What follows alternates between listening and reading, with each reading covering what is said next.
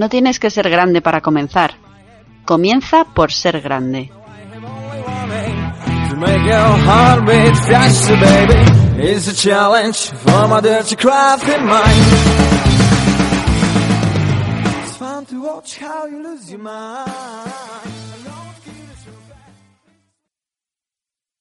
Cierra los ojos.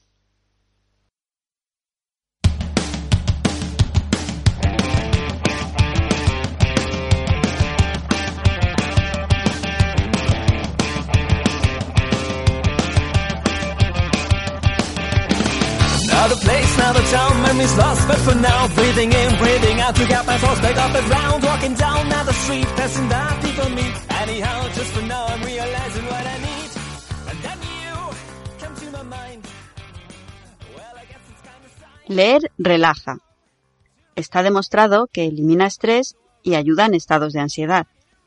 También estimula la imaginación, nos ayuda a salir de nuestra burbuja de cotidianidad, de la rutina diaria que el trabajo y nuestras relaciones personales y familiares nos imponen.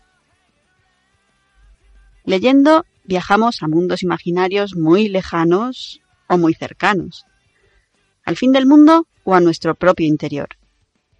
Cada libro, cada línea es una puerta abierta a una realidad distinta a la nuestra y que podemos elegir. Biografías o ficción, ensayos, fantasía, terror, humor, aventuras. Un escape más que necesario para mentes inquietas y abiertas. Un auténtico placer, una delicia.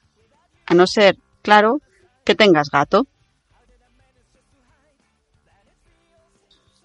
Ah, que no sabéis qué tiene que ver una cosa con la otra. que pensáis que estoy mezclando churras con merinas. O si a meses con angoras, si nos ceñimos al animalito citado en este caso. Pues no, tenéis que saber que no mezclo, exagero ni me invento nada. Solamente intento advertiros de uno de los peligros que tener un lindo gatito, o más, si sois unos insensatos, en vuestra casa, supone para uno de los hábitos, en apariencia más tranquilos e inocuos, como es leer. Vamos a ponernos en situación que a mí esto de los ejemplos me gusta mucho. Tarde de abril en casa fin de semana. Aunque aún hace fresquito, el sol inunda vuestra terraza invitándoos a salir a leer y a disfrutar de los primeros olores de la primavera. Con un libro en la mano y una taza de té en la otra, cogéis sitio en una hamaca estratégicamente colocada para que el sol ilumine vuestras piernas de blancura invernal. Abrís el libro y os enfrascáis en la lectura es vuestro autor favorito, ese que seguís en Twitter y del que tenéis todos y cada uno de sus libros publicados. Es una novela histórica, y os veis metidos en la vida de un mercader de vinos del siglo XI, que lucha por fraguar su porvenir, enfrentándose al destino que el malvado hijo del conde de Tren, ¡au!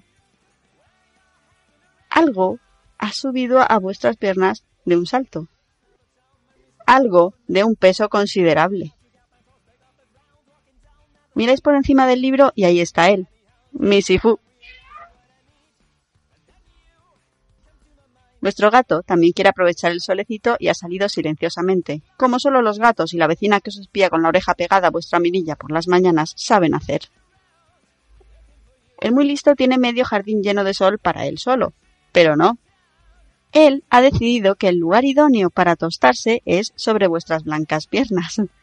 Igual es menos tonto de lo que parece, Igual así le hacen despejo reflectante y se pone moreno también por la parte de abajo. Quién sabe, los caminos de Misifu son inescrutables.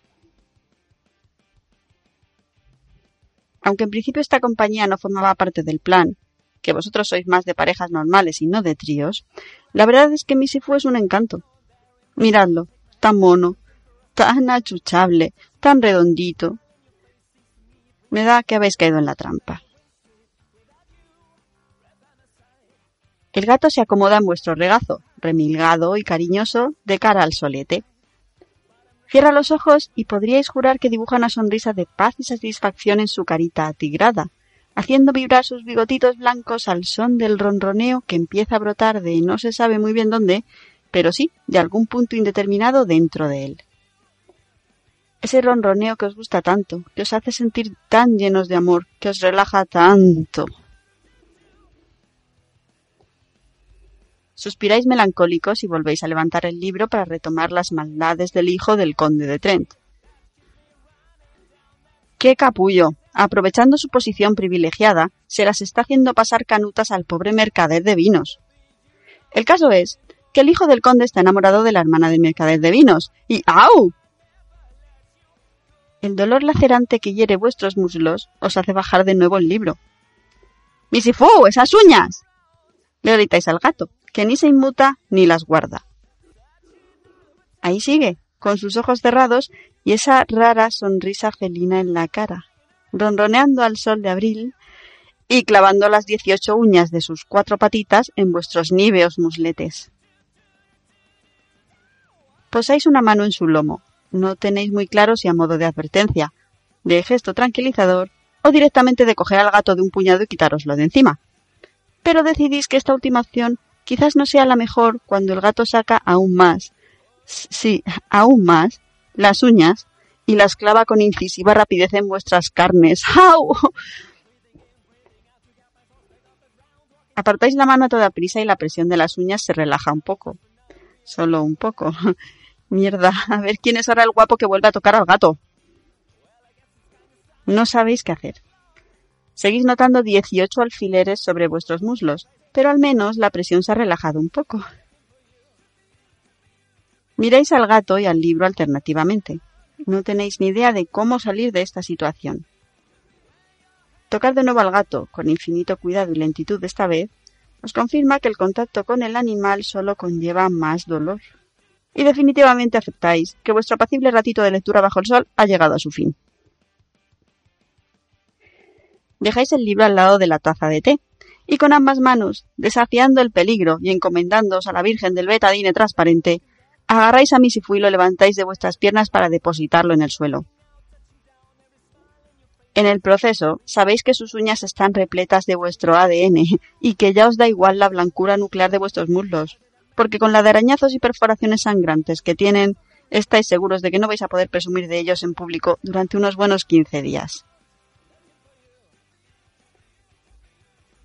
El gato se estira y despereza en el suelo al lado de vuestros pies.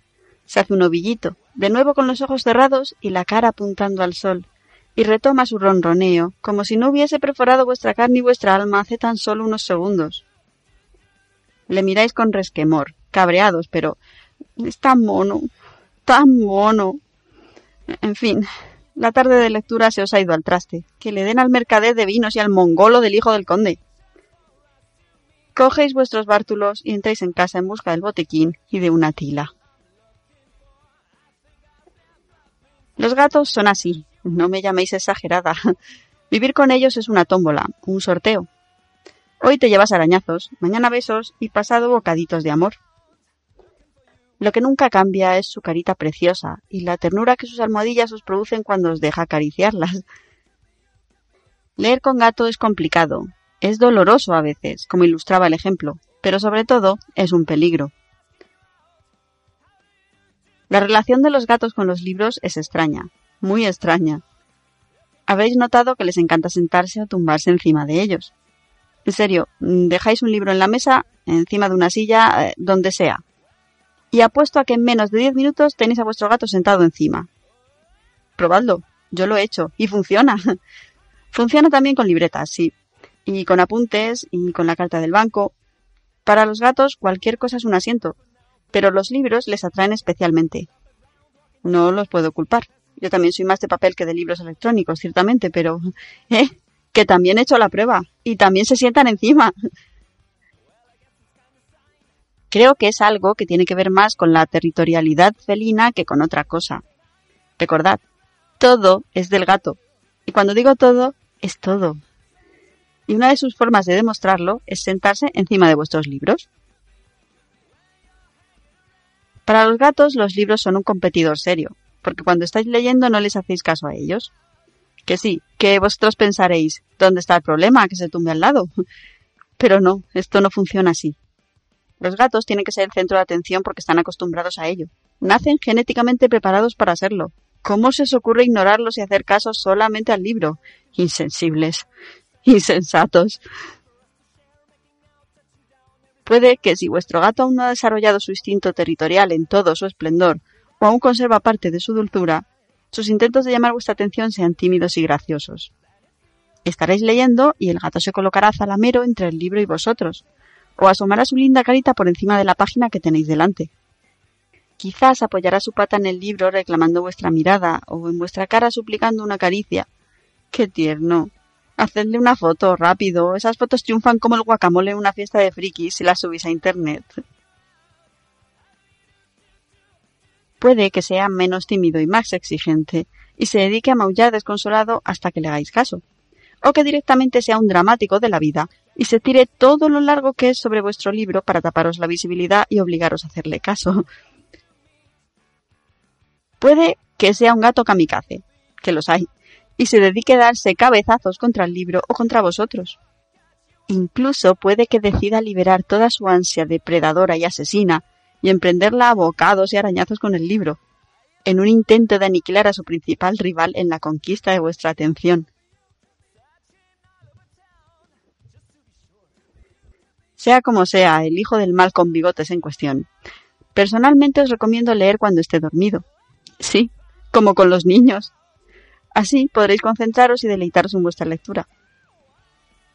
Contad con la posibilidad de que al rato Misifu se acerque a vosotros perezoso y se tumbe a vuestro lado. Se haga un ovillito o apoye su linda carita de orejas puntiagudas en vuestra pierna o brazo y decida que por una vez está bien que su mano pose su vista en algo que no sea él y que podéis disfrutar de su compañía y su ronroneo tranquilizador a vuestra vera. Eso sí, cuando esto suceda, disfrutadlo. Disfrutad como enanos del calorcito y el amor de vuestro gato, o gatos, porque ya sabéis que el hecho de que esta vez se os haya aparecido la Virgen no implica que vayáis a tener siempre la posibilidad de leer con el bicho al lado.